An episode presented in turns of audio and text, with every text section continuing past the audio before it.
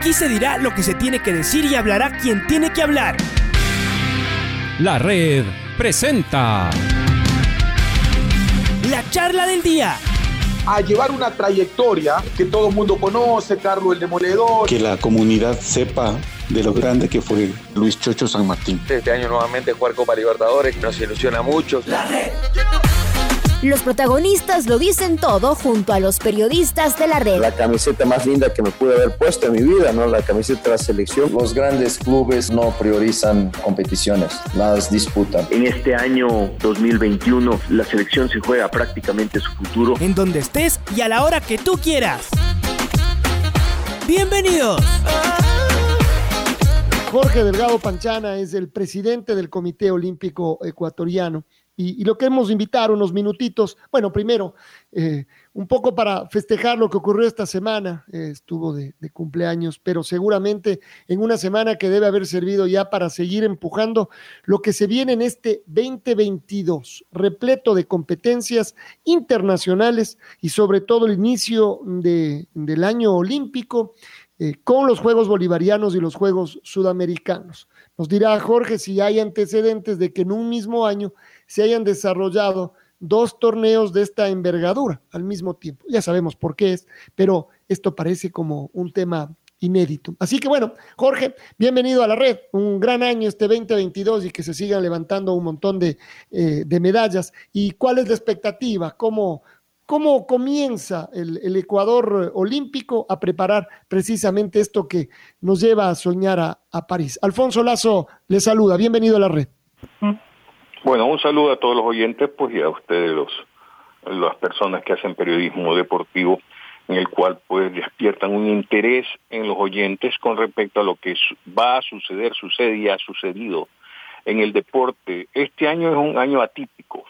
Va a haber cinco competencias de ciclo olímpico, cosa que nunca antes se ha dado en la historia del olimpismo en el mundo. No hablemos en el Ecuador, en el mundo, lo cual pues hace que estamos trabajando todos los días, se comienza a trabajar desde las 10 de la mañana hasta las 5 de la tarde, 6, 7, porque hay entrada pero no hay salida.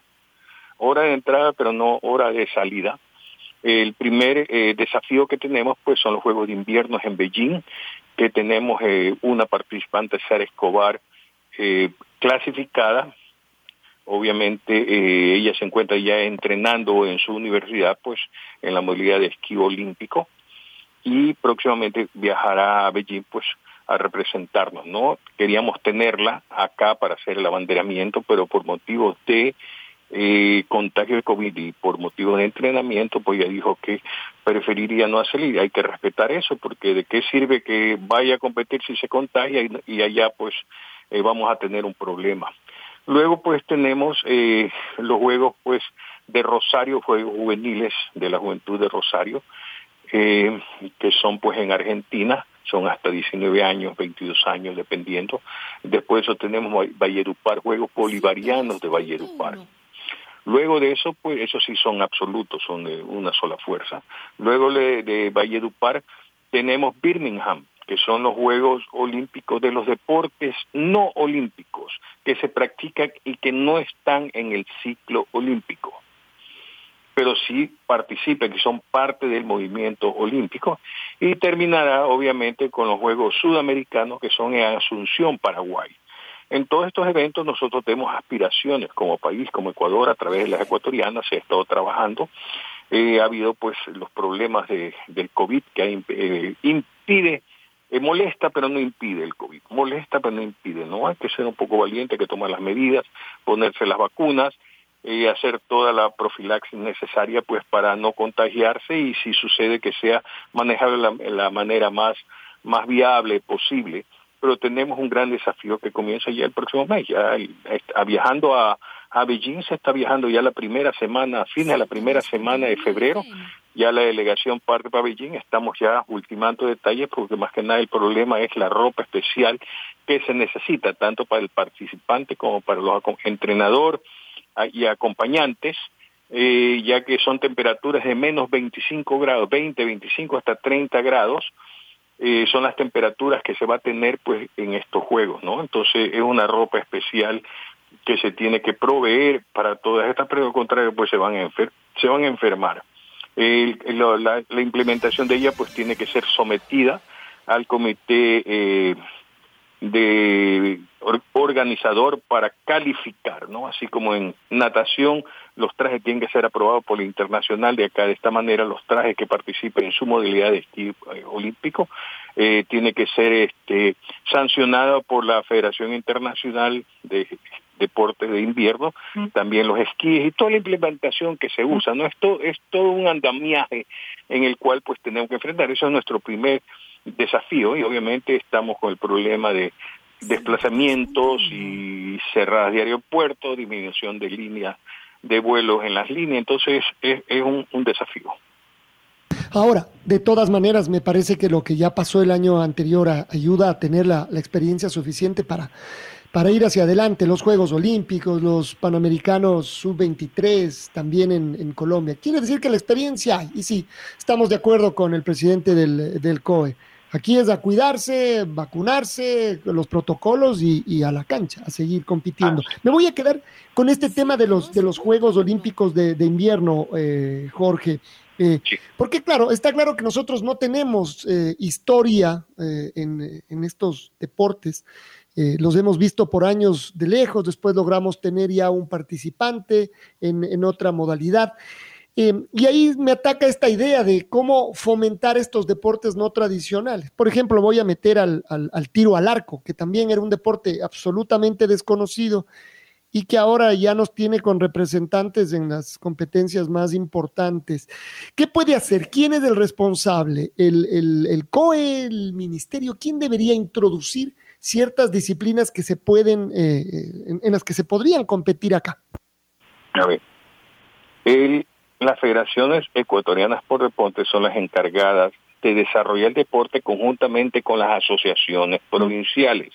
El Ministerio de Deporte es el que va a dar los recursos cuando se cumplan los eh, lo que las exigencias y el Comité Olímpico es el que da los uniformes de, de para participar y la inscripción de los deportistas de lo que envía cada federación ecuatoriana que tienen que ir al departamento técnico metodológico porque no se metan gato por liebre. Entonces eso tiene que ir un, un, screening, tiene que haber un tamiz para que las personas que dicen uno va de verdad a ver dónde hiciste esta, esta prueba, dónde hiciste el tiempo, dónde hiciste el salto, la distancia, porque si no, usted sabe que estamos aquí en, un país latino y nunca falta alguien que quiere pasarse de sabido. Ah, sí, sí, por supuesto, eso, eso es claro. Y y han crecido estos deportes, es decir, eh, sí tenemos, tenemos una clasificada ahora, como eh, la mencionas, pero hay otros deportistas que, que, están intentando, que van creciendo, hay disciplinas que van fomentándose. Bueno, en este momento a esta chica Sara Escobar, también tuvimos a Klaus Jungblut, eh, que está tratando todavía de clasificar, pero los chances son, son mínimos, pero lo último que se pierde son las esperanzas. Entonces, él, vive en Australia y practica en Australia, la otra niña vive en Estados Unidos, estudia en Estados Unidos y practica el deporte invierto en los Estados Unidos. Tendríamos que ver de alguna forma cómo comenzamos a hacer de scouts, ir a buscar ecuatorianos. Nosotros lo hacíamos en natación, íbamos al evento en California, hijos de ecuatorianos que, que practican natación y los invitamos a ser parte del equipo ecuatoriano. Se necesita scout, pero todo este, todo este andamiaje necesita recursos. Es programas de investigación eh, de, de, las competencias, todo esto necesita recursos. Y lo que no hay, pues recuerda que los recursos se los trabaja al mínimo. Con el Apolo 13, cuando estaban mm. ellos en la cápsula, tiene que funcionar la cápsula con la electricidad suficiente para hacer un hervor de una taza de café. Así más o menos a veces estamos nosotros en el tema porque se, eh, se restringe tanto el tema por las situaciones que han pasado gente responsable que ha pues hecho eh, otras cosas de las que no debía, entonces pues el que llega ahí piensa que todo el mundo es igual y no es así. De acuerdo, sí, sí, sí. El, tema de la organización y de los recursos es como que siempre estuvieran entremezclados. Eh, y bueno, supongo que ese es el, reto. Bueno, comienza el ciclo olímpico, además extraño esto de que en el mismo año se jueguen los, se, se realicen más bien los bolivarianos y los sudamericanos. A los bolivarianos, ¿deben necesariamente ir todos nuestros mejores deportistas o hay varios que ya pueden y deben incluso saltarse esas competencias porque están en otra, en otra cosa. Em, y que además no tiene nada que ver ya con su crecimiento como deportistas o más allá del interés que tenemos todos de ganar más medallas, es importante que estén eh, deportistas, por ejemplo, como nuestros campeones olímpicos en los bolivarianos. Bueno, es, ya decisión de la Federación Ecuatoriana de Ciclismo si considera viable, necesario, de que pongamos Richard Carapaz participe en los bolivianos. La decisión la tiene la Federación Ecuatoriana de Ciclismo, que es la que hace los análisis del caso. Pero Richard, ojo, tiene que demostrar, si no participa en los bolivianos, tiene que mostrarme a través de otros eventos en Europa, Asia, donde sea, de que está en óptima forma. Porque hay mucha gente que no participa y obviamente no está en forma y sigue consumiendo los recursos del Estado de los programas de alto rendimiento.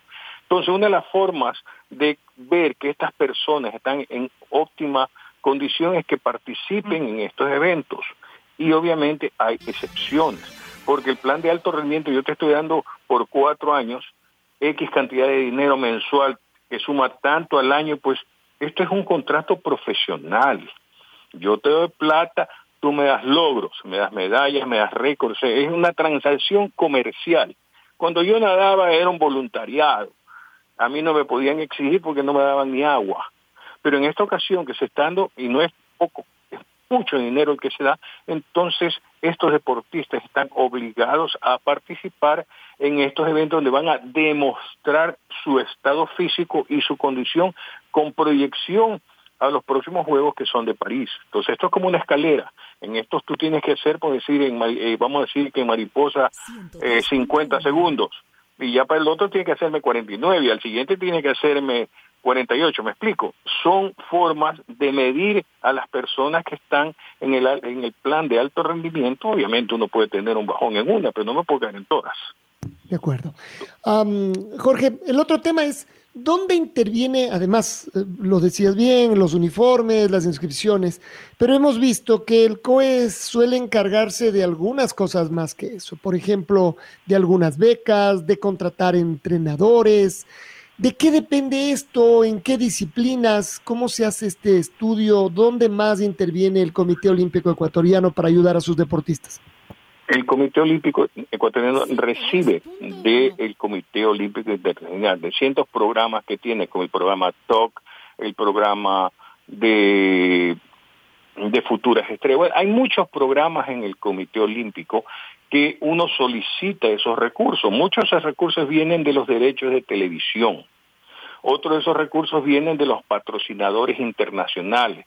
Entonces, de acuerdo al historial o a, los logros que tiene un país en, los juegos, le asignan una cantidad de dinero a la cual uno puede solicitar estas becas, que pueden ser becas para ir a hacer campamentos de, entrenamiento, becas para, eh, para contratos de, de, entrenadores, mejoramiento de escenarios deportivos, que obviamente no debería ser el COE. Para eso están las federaciones provinciales que reciben pues la asignación, porque ellos son los encargados de administrar y ver que los escenarios deportivos estén en óptimas condiciones para que los deportistas del Ecuador, si un, clavadista está en Quito, puede venir a Guayaquil y participa, no tiene por qué estar pidiendo. Los escenarios deportivos son de todos los ecuatorianos y fueron hechos con dinero de todos los ecuatorianos, simplemente se los han entregado a ciertas personas para su cuidado y administración.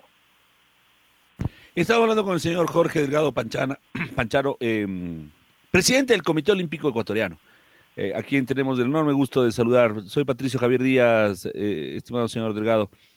Eh, espero que tenga un año sensacional, eh, que además es un año que nos tiene pintado de dorado y de, y, de plateado, ¿no? Con las medallas que, recibieron nuestros deportistas, tanto en Olímpicos como en Paralímpicos.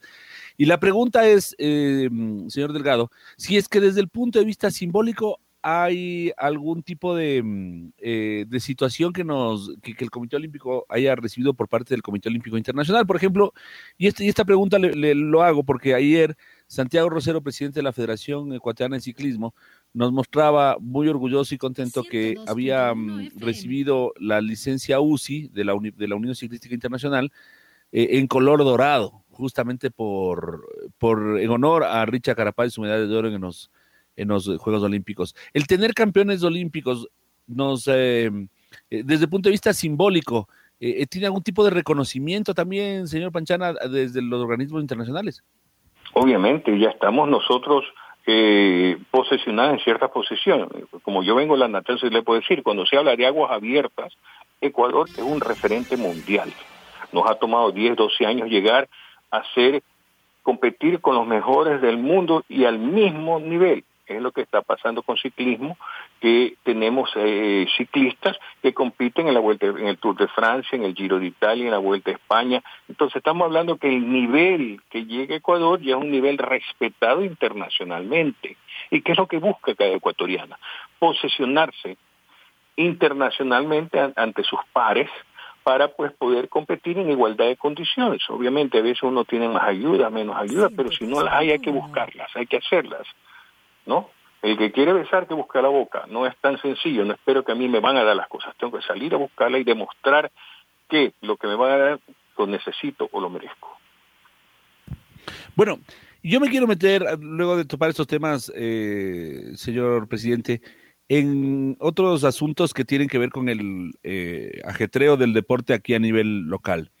En primera instancia, quisiera saber cómo ve el COE la, al nuevo plan de alto rendimiento y, su implementación y la mm, figura del COE dentro de este plan de alto rendimiento, si ustedes están de acuerdo en lo que les compete, en, eh, cómo tienen que participar justamente en, esta, mm, en este plan de alto rendimiento que pretende justamente tener a los mejores deportistas bien asistidos para que al final terminen consiguiendo las medallas de los títulos y los logros que todos quisiéramos.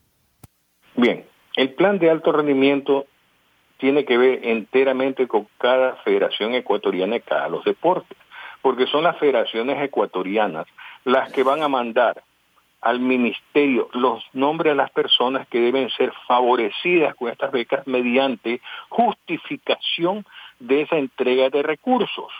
Y obviamente se han desarrollado nuevos planes para hacer seguimiento de esto que se cumpla, porque esto, esto es como la libreta mensual. ¿No? Con el colegio todo, yo llegaba a la libreta y venía una mala nota y mi papá me agarraba y me arrastraba, pues no. Mi mamá, mi papá no, mi mamá. Igual de esta manera. Entonces, todas estas cosas son que el ministerio tiene que recibir para ver si continúa entregando estos recursos o no, o hay llamados de atención.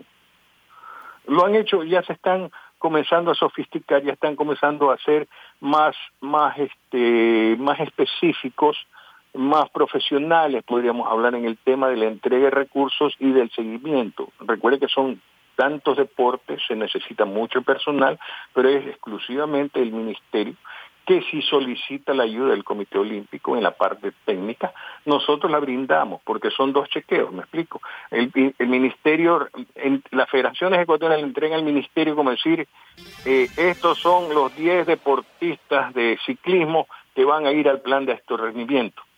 Entonces el ministerio dice al Comité Olímpico, estos son, entonces el Comité Olímpico dice, no, deberían ser 12, deberían ser 8, deberían, o están bien los 10.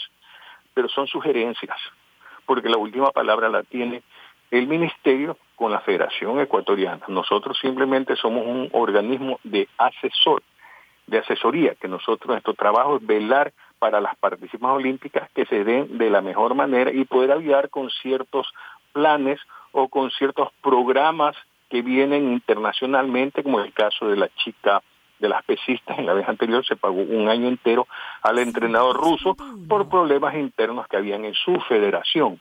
Y cuando el, el Comité Olímpico puede ayudar en estos casos, se estudia, se analiza y se colabora, porque para eso estamos ahí, para colaborar y ayudar.